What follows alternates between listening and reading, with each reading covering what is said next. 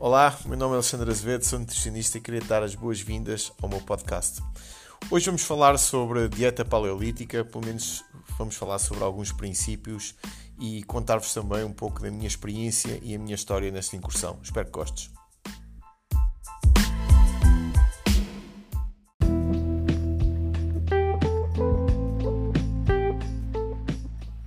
Quando perguntamos a alguém qual a coisa mais importante que podemos ter na nossa vida, a maioria das pessoas responde sem pensar: a nossa saúde. Se perguntarmos de seguida qual a melhor estratégia para cuidar da saúde, a primeira coisa que nos vem à cabeça é, obviamente, a alimentação.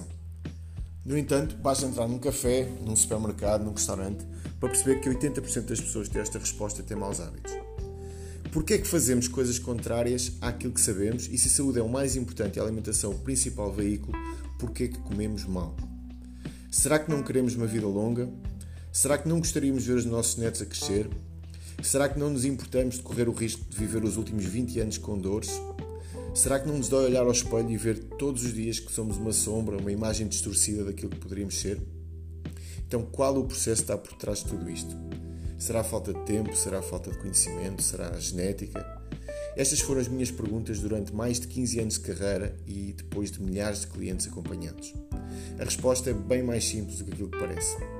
Foste engolido pela tua vida e ficaste para trás. Precisas de um sistema. Precisas do teu sistema. Os seres humanos resolvem os seus problemas, desde os mais complexos aos mais simples, através de sistemas. Se criarmos sistemas para levar o homem à lua, não é difícil criar um sistema para estar mais saudável. Neste momento, o meu trabalho passa por montar sistemas para os meus clientes. Sistemas adaptados às suas vidas, de forma que consigam montar um plano enquadrado no tempo para que possam atingir as suas metas de forma confortável e, acima de tudo, com uma relação de amor com a comida.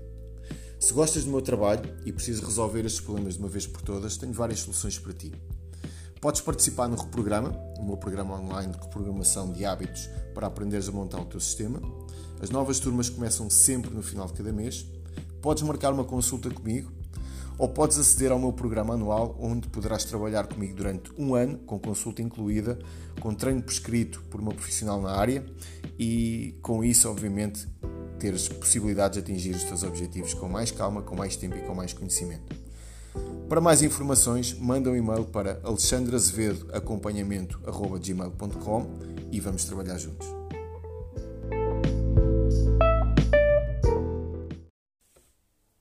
Olá a todos aqui no grupo, aqui no grupo fechado aqui no Facebook, dentro aqui da minha comunidade, Alexandre Azevedo Nutricionista. Peço desculpa aqui estes 5 minutos de atraso, mas o Facebook decidiu mudar as configurações todas, que foi espetacular porque foi facílimo encontrar como é que se fazem aqui os diretos. Estive aqui à volta disto durante 5 minutos, mas tudo se resolveu. Se por outro lado estás a ouvir o conteúdo em podcast, olá, espero que, que tenhas acompanhado os meus episódios, espero que tenhas gostado e estes conteúdos são sempre normalmente gravados em direto quando eu faço os meus diretos aqui dentro da minha página. Se não segues ainda, procura no Facebook, procura em Alexandre Azevedo Nutricionista e depois uh, procura em grupo, pede para entrar e aqui traz acesso a vários conteúdos. Queria agradecer também, desde já, aqui ao pessoal que participou uh, no desafio da semana, ainda falta, ainda falta alguns dias para estar concluído. Salvo erro foi a Alexandra, foi a Sónia, foi a Catarina até agora. Então o desafio da semana aqui na página é fazer uma sobremesa com menos de 200 calorias e com uh, pelo menos 20 gramas de proteínas e partilhar aqui no grupo também com a receita, ok? As pessoas que participarem vão ter acesso depois aqui a um bónus extra, portanto espero que participem, vai ser uma oportunidade para todos também partilharmos alguns dos nossos dotes gastronómicos, para quem não tem dotes gastronómicos, hoje há uma coisa chamada, acho que é YouTube, acho que é isso, acho que é isso que se chama. YouTube, acho que é um site onde há lá pessoas que ensinam a fazer tudo, portanto, puxem um bocadinho para a cabeça, é uma oportunidade que vocês têm também de, não só de aprender, mas de partilhar também com os vossos colegas aqui do grupo, acho que se pode chamar colegas.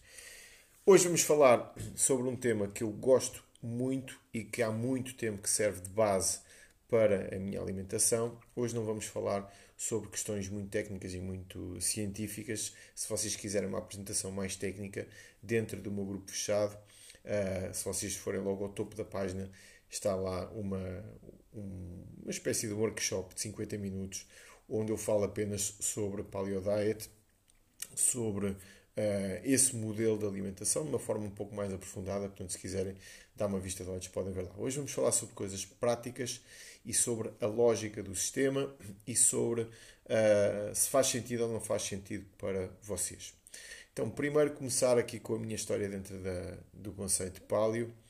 Uh, eu em 2006, salvo erro, já estava a dar consultas de nutrição, estava a fazer um, um curso de pós-graduação em Medicina Ortomolecular e, Nutrição Clínica Funcional em Lisboa e estava lá também um colega meu que hoje é um grande amigo, Custódio César, e ele na altura, quando há um rapaz que entra lá meio apressado, meio despenteado, quando ele ainda tinha cabelo, e esse Custódio vira-se para mim e diz-me: Epá, este gajo que vem aí é o, é o gajo da dieta do Paleolítico.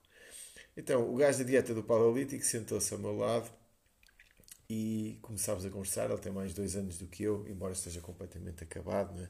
eu tenho um ar muito mais jovem. E, e desde então ficámos bons amigos. Temos uma empresa, juntamente com o André Matias, que se chama NutriScience, que organizamos uh, alguns, algumas formações para colegas. E na altura eu quis saber o que é era essa história da dieta do Paleolítico.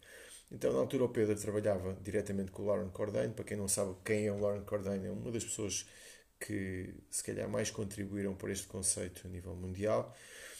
E eu fiquei curioso em saber o que é isso da dieta do Paleolítico, o que é isso, tem que andar a comer carne crua ou tem que andar a caçar a minha própria comida com paus. Vem sempre aquelas piadinhas normais eh, inerentes ao sistema.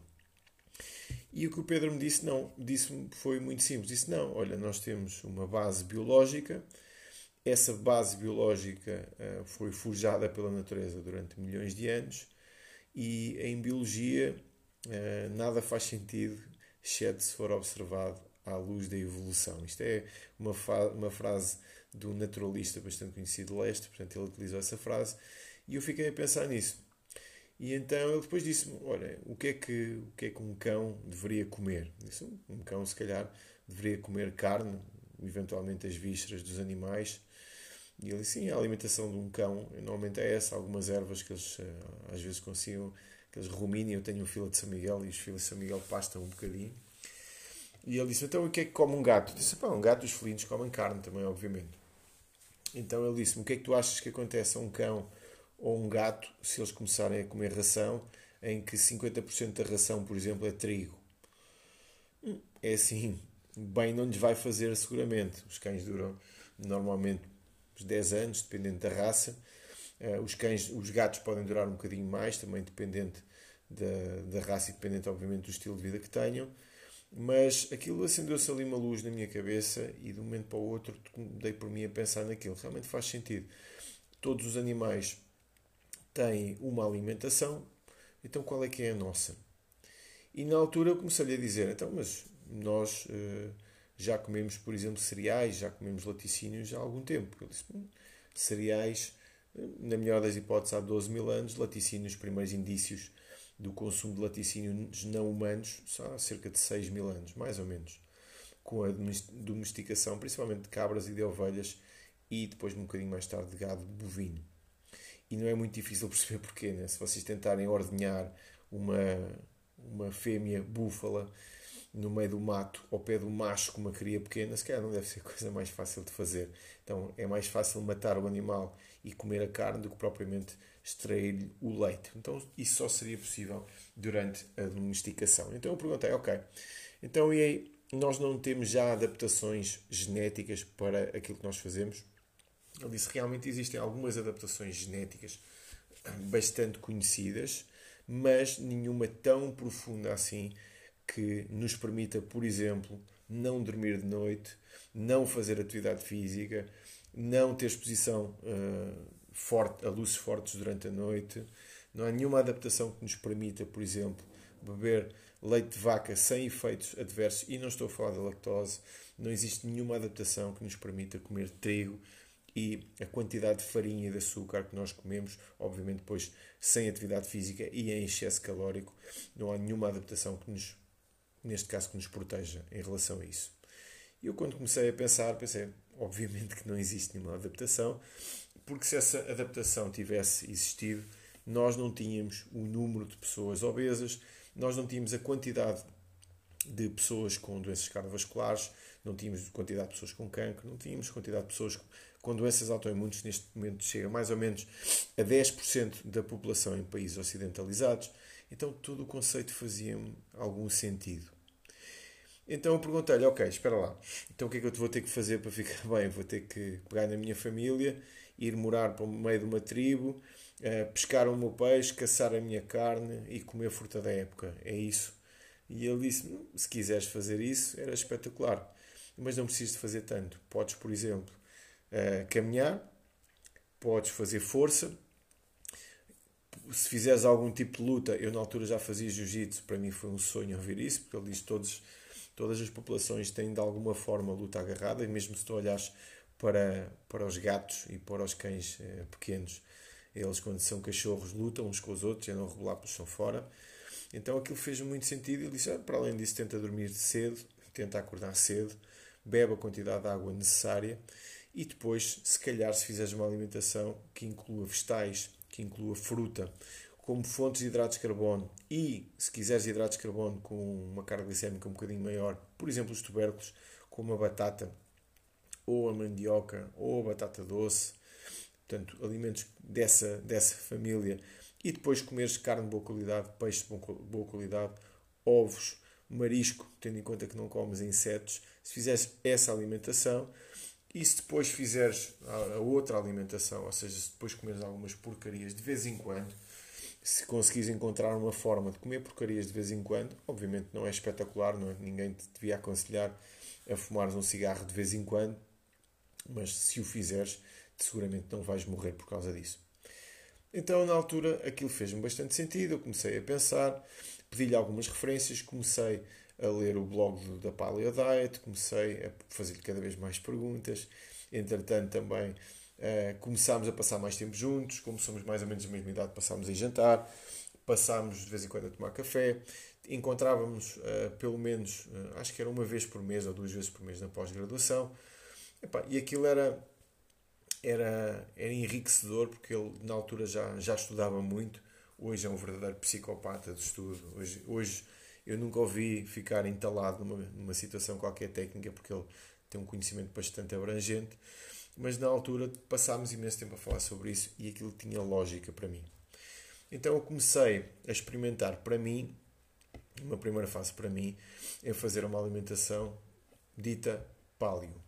E o que eu comia era, como eu disse há pouco, carne, peixe, ovos, legumes, fruta e eventualmente de vez em quando comia algumas batatas. Quando eu estava a treinar mais, aumentava mais os hidratos de carbono. Quando eu estava em períodos mais sedentário, diminuir um pouco os hidratos de carbono. Não porque os hidratos de carbono engordem, mas porque os hidratos de carbono têm um volume calórico mais alto. E se nós, o hidratos de carbono, quando nós falamos de legumes, fruta e tubérculos, são todos hidratos, hidratos de carbono. Mas normalmente eu optava por evitar os hidratos de carbono com índice glicémico ou com uma carga glicémica mais alta e fazia então principalmente legumes e fruta, a carne e uh, o peixe e os ovos. O que é que começou a acontecer? Curiosamente, uh, deixei de ter, por exemplo, enxaquecas com a frequência que eu tinha. Deixei, eu estou um bocado constipado, porque tive a andar de moto de, de t-shirt, mas deixei de ter os problemas respiratórios que tinha, principalmente crises de sinusite que eu na altura tinha. Uh, passei a emagrecer com muito mais facilidade, passei a dormir melhor de noite, Portanto, começou a acontecer ali um conjunto de coisas que eu comecei a prestar atenção e disse: será que isto é da alimentação? Entretanto, o Pedro tinha alguns eh, eventos que ele fazia, eh, alguns congressos que ele era convidado principalmente para o Brasil, e eu passei sempre que podia a ir com ele para esses congressos e uh, era quase a secretário onde, onde ficávamos no mesmo quarto e depois eu tinha a oportunidade também de vê-lo a treinar a palestra e de de estar com ele quando ele fazia as palestras, principalmente numa fase inicial sobre esta área. Ele agora dedica-se a várias coisas. Se vocês chegam ao meu podcast, tem dois episódios com ele. Um sobre o sono e que, que está extremamente interessante, que vocês podem, podem dar uma, uma pesquisada. Vamos fazer um agora também, uh, surpresa, onde vamos falar sobre a inflamação e depois procurem aqui no podcast que tem sempre, tem sempre bastantes comentários e tem sempre bastantes conteúdos uh, interessantes. Então, Na altura comecei, primeiro fiz a experiência para mim, depois comecei a experimentar com os meus clientes. Falava com eles, perguntava se tinha alguma lógica fazermos isto ou não. Eles diziam sim, vamos experimentar. Os relatos eram simples, as pessoas não sentiam fome. É difícil vocês fazerem um excesso calórico a fazer paleo diet. Eu vou-vos dar o exemplo de hoje, por exemplo. Eu hoje fui ao CrossFit, uh, tenho 2.600 calorias aqui no Fitbit, uh, registrei a minha comida toda no MyFitnessPal e hoje estou com 1.700 calorias de ingestão. Vou ter que inventar alguma coisa para comer, porque neste momento já cumpri as minhas metas de proteína, mas ainda me faltam principalmente as minhas metas de, de hidratos de carbono.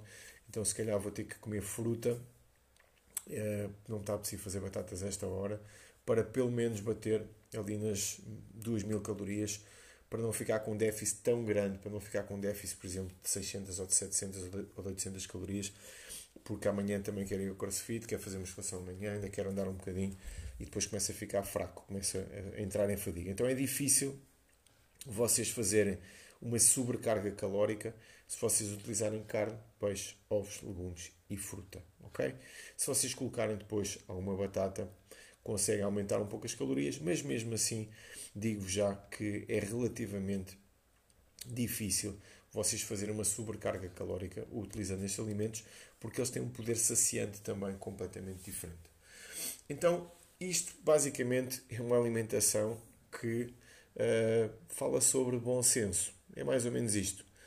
Então, quais é que são as principais críticas ou quais é que são os principais problemas de fazermos, por exemplo, uma alimentação destas? Se vocês querem a minha opinião, que eu saiba nenhum. Okay? Que eu saiba, não há nenhum problema associado a isto, exceto para as empresas que de alguma forma têm interesses económicos, têm interesses comerciais fora de, desta ideia de alimentação, fora deste conceito.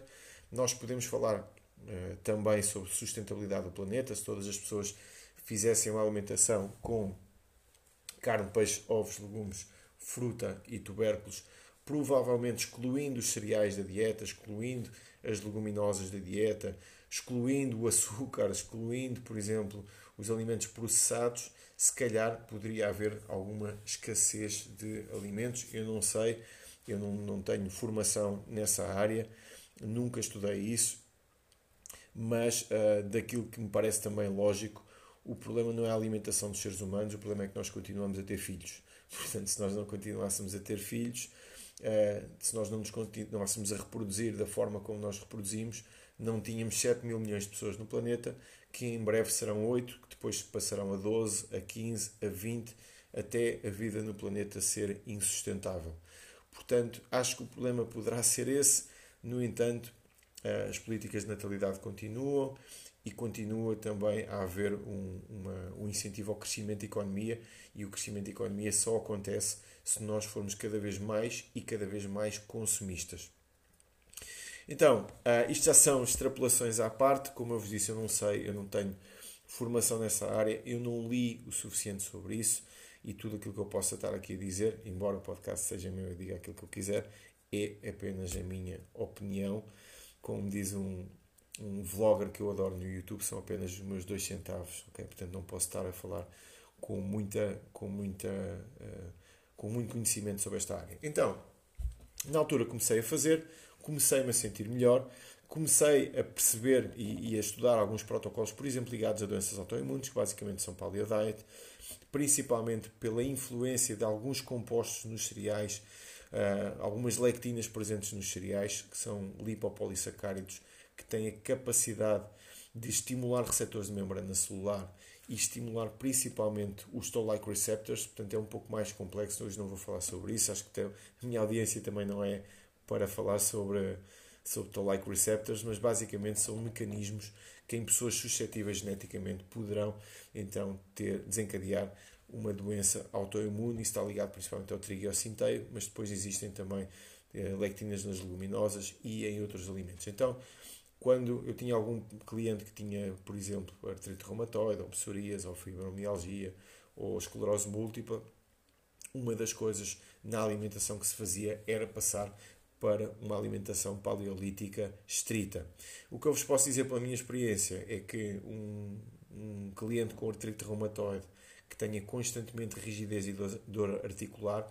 A partir do momento que tira os alimentos com lectinas, passa também a equilibrar um pouco o intestino e, ao mesmo tempo, uh, aumenta as doses de ômega 3 na dieta. Posso dizer que em dois meses uh, a resposta daquele paciente ou daquele cliente é muito, muito, muito boa. Não estou a dizer que fica curado, mas estou a dizer que a resposta é realmente muito, muito, muito boa. Então, todos esses resultados foram bastante animadores na altura para a minha prática clínica, porque, na pior das hipóteses, nós não estamos a fazer mal a ninguém, porque esta alimentação basicamente utiliza o bom senso. Às vezes tinha algumas pessoas que me diziam: Eu posso ter, dar isso ao meu filho? Eu posso meter o meu filho a comer só carne, peixe, ovos, legumes, fruta e batatas? E eu ficava a pensar naquilo assim: será que isto é verdade? Será que me fizeram mesmo esta pergunta? Quer dizer, quando levam o puto ao McDonald's, ou quando levam o miúdo a beber Coca-Cola, ou quando levam o miúdo a fazer uma porcaria qualquer, normalmente uh, ninguém me liga, não é? Portanto, normalmente ninguém me vai ligar a dizer: Olha, Estou a pensar em levar os meus filhos ao McDonald's. Achas bem? Pá, não tenho opinião sobre isso. Pá, queres levar, leva, faz o que tu quiseres. Mas ninguém me pergunta sobre isso. Quando é para dar uma alimentação mais natural a uma criança, aí as pessoas já ficam um pouco confusas e já faz muita confusão. Será que devo dar isto? Será que não devo dar? Se calhar o miúdo depois, se comer muita carne, é? vocês experimentem meter um bife de 200 gramas à frente do miúdo Uh, se for um gordo, um glutão, vai comer aquilo durante o primeiro dia. Se vocês continuarem a fazer isso, vocês vão ver que aquela criança em pouco tempo não consegue comer a quantidade de carne que vocês põem, começa drasticamente a reduzir o volume de comida que come, uh, vai começar então a fazer ele, ele próprio regular a sua própria alimentação e em pouco tempo aquela criança que tinha excesso de peso começa a diminuir o peso, não porque vocês cortaram na quantidade de comida, mas porque vocês fizeram duas coisas. Um, cortaram nas calorias. Dois, conseguiram-lhe acertar também mecanismos ligados à saciedade que se começam a autorregular a partir do momento que nós tiramos da nossa alimentação alimentos que provocam um pico glicémico gigantesco, principalmente farinha e açúcar. Basicamente isso. Eh, e vocês já me ouviram falar várias vezes em relação ao pão. A minha guerra com o pão é por simplesmente que eu não consigo parar de comer. Não vou falar do trigo, porque o trigo, como eu vos disse há pouco, tem lectinas, tem uma proteínazinha chamada gliadina que também tem capacidade de nos aumentar a probabilidade do nosso intestino e com o intestino mais permeável existe passagem então para, esses, para os tais ELPRs que eu falei há pouco, eh, para as tais lectinas que eu falei há pouco e uh, essas lectinas depois têm a tal capacidade para estimular os tais receptores de membrana. Então eu o pão não como porque, por um lado, não é saudável, por outro lado, deixa-me a barriga inchada. Uh, tem outro problema, eu não consigo parar de comer e, como se isso não bastasse, eu fico com mais fome durante o dia. A partir do momento que eu volto à minha alimentação normal, carne, peixe, ovos, legumes e fruta e alguns tubérculos, imediatamente eu começo logo a regular, ok? Então, de uma maneira geral, de uma maneira geral, esta foi a minha entrada dentro de um conceito ligado à dieta paleolítica. Aquilo fazia-me sentido tecnicamente. Comecei a experimentar e depois comecei a estudar um pouquinho mais a fundo. Que, quais é que são as principais situações que surgem no debate? Em primeiro lugar, Uh, nós comemos cereais há muito tempo e leite há muito tempo, como eu disse há pouco, já há adaptações genéticas. Não existem alterações genéticas de base há cerca de 40 mil anos na espécie humana. Existem sim algumas adaptações epigenéticas, algumas adaptações genéticas também, mas na base nós somos muito, muito, muito semelhantes aos nossos antepassados da pré-história. Então nós conseguíamos provavelmente adaptar-nos muito facilmente a uma vida numa tribo onde nós, por simplesmente, caçássemos a nossa comida e apanhássemos a nossa comida. Portanto, uma vida de caçador-recoletor. Existem alguns relatos de alguns índios, principalmente na Austrália, alguns aborígenes que vivem nas grandes cidades com diabetes, com hipertensão, com as doenças do, do estilo de vida, com as doenças modernas. E esses indivíduos, quando passam para as, as suas tribos originais de aborígenes no interior da Austrália, uh, eles rapidamente revertem os sintomas da diabetes, revertem a doença, revertem a hipertensão, passam a ficar bem a partir do momento que trocam o estilo de vida e que trocam também a alimentação. Portanto, é mais difícil para essas tribos que tiveram, esses sim, muito tempo sem a nossa alimentação.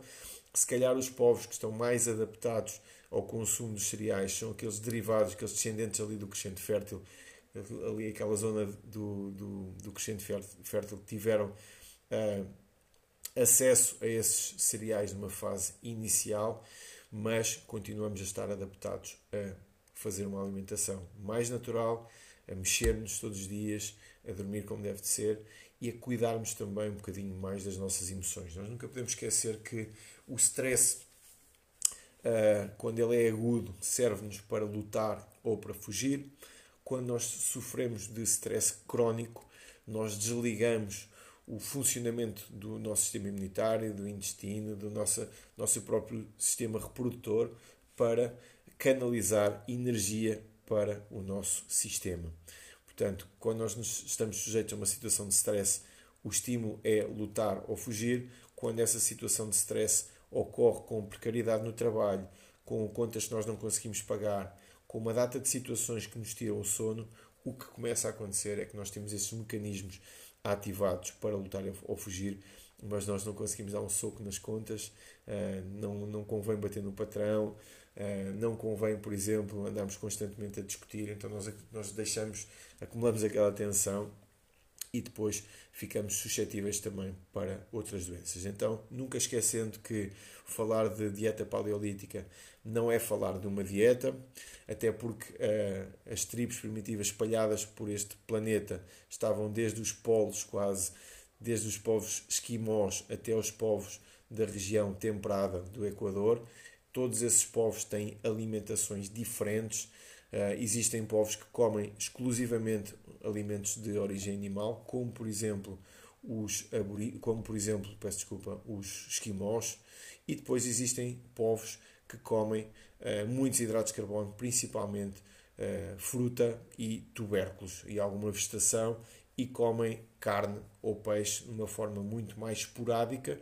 No entanto, parece que a alimentação do ser humano é composta por animais e plantas e essa combinação depois varia então em relação à latitude. Então, o que é, é a dieta paleolítica? Dieta paleolítica, na base, é a alimentação dos povos na altura do Paleolítico, antes da agricultura. É a alimentação dos povos que vivem ainda hoje em tribos primitivas, que são caçadores e recoletores, e como eu disse há pouco, variam da, do local onde esses povos estavam. Podia ser desde fruta e uh, tubérculos e alguma carne, até, por exemplo, peixe, gordura de foca, gordura de baleia, uh, animais que, que fossem caçados então nas regiões do Ártico, ou então o clássico dos caçadores que viviam depois uh, nas regiões um bocadinho mais temperadas ou nas regiões uh, que não faziam tanto frio, mas também não eram tão quentes, como por exemplo a Europa, e aí principalmente estamos a falar de caçadores de manadas de animais de grande porte e depois também com as mulheres a fazerem uh, a recolha dos alimentos. Uh, havia muito mais coisas que se podia falar, mas eu vou fechar então com o estilo de vida. Já que falámos da alimentação, vou falar agora do estilo de vida. Uh, é comum nós normalmente usarmos as coisas relacionadas com saúde como se fosse um buffet. Ou seja, eu vou, uh, eu vou olhar para as coisas e vou escolher apenas aquilo que me convém. Vou dar um exemplo. Ok, esta dieta do paleolítico é comer carne, não é? Então vou comer a carne toda que eu quiser, de vez em quando também como pão, de vez em quando também como açúcar, de vez em quando também bebo leite. Então não estás a fazer paleo diet, estás a comer o que te apetece e estás a escolher alguns alimentos também que te convém na altura quando, quando, quando eles são mais propícios no teu dia a dia. Mas para além disso, há muitas pessoas que até seguem mais ou menos uma alimentação dentro desta base, mas depois esquecem-se de tudo o resto esquecem-se daquilo que provavelmente até pode ser o mais importante, que é o estilo de vida. E eu posso fazer a alimentação que eu quiser. Se a minha vida emocional for um desastre, se eu não dormir de noite e se eu não fizer atividade física, então praticamente aquilo que eu estou a comer não tem assim tanta importância como, por exemplo, uma pessoa que até nem come tão bem, mas depois é ultra feliz, dorme bem de noite, tem uma vida porreira, uh, tem uma vida emocional e com os familiares e com os amigos e com as pessoas que o cercam ótima, tem uma saúde emocional boa e essa pessoa provavelmente vai viver mais tempo do que a outra pessoa que tem tantos cuidados com a alimentação, mas que está constantemente infeliz, ok? Então, espero que tenham gostado. Uh, este conteúdo, uh, como eu disse, está bem mais aprofundado dentro do grupo fechado, ok? Se vocês quiserem ver um bocadinho mais sobre, sobre Paleo Diet, uh, podem, podem usar e abusar dessa apresentação, podem vê-la as vezes que vocês quiserem. Basta entrarem no grupo Alexandre Azevedo Nutricionista Grupo. Uh, para as pessoas que já estão, deem uma vista de olhos lá em cima. Portanto, espero que tenham gostado deste conteúdo. Basicamente, a minha forma de usar Paleo tem a ver com bom senso, só isso. E uh, um dia gostava também de conseguir uh, se eu, tiver um, se eu tiver um cão na casa nova, gostava também de lhe dar uma alimentação mais paleo ligada, por exemplo, aos animais. Eu tenho um tenho três cães que estão na casa da minha mãe. Os três cães comem ração, não há nada que eu possa fazer. É a minha avó que alimenta os animais e não, não há nada mesmo que eu possa fazer, não há mesmo. E se eu virar as costas, os cães podem até comer pão e outras coisas quaisquer, que foi só um bocadinho, mas não há nada que eu possa fazer. Pronto, nem vale a pena estar, estar a dizer isso para não me irritar. E dentro desses três cães, o meu irmão arranjou um bulldog inglês, que é um amor. Eu de vez em quando tiro umas fotos com ele e coloco no meu Instagram. Mas aquele desgraçado já é um bulldog inglês, portanto já tem aqueles problemas todos. E ele tem claramente problemas que estão relacionados com, com intolerância ou com alergia alimentar. Claramente, basta olhar para ele. Eh, agora anda com umas peladas nas patas e anda a levar pomada para as patas e, e não vale mesmo a pena porque mesmo que eu começasse a fazer uma alimentação para ele, eu tenho vários amigos meus que fazem essas alimentações para os cães com uh, uma parte em vísceras, uma parte em carne e uma parte em ossos. Eu até podia arranjar isso, podia comprar isso no talho, podia-se congelar, o cão ia continuar a comer ração, o cão ia continuar a comer pão, o cão ia continuar a comer essas coisinhas que é só de vez em quando, que caem até no chão e ele depois come.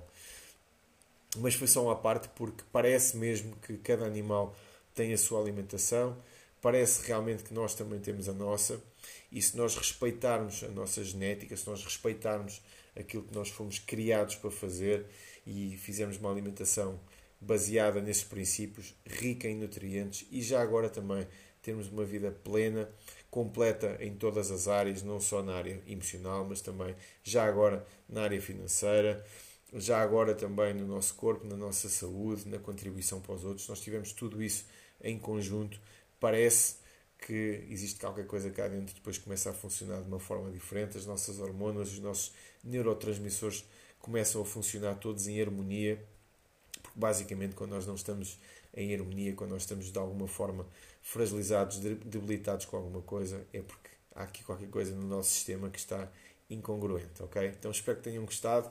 Um grande abraço a todos e vemos então no próximo conteúdo.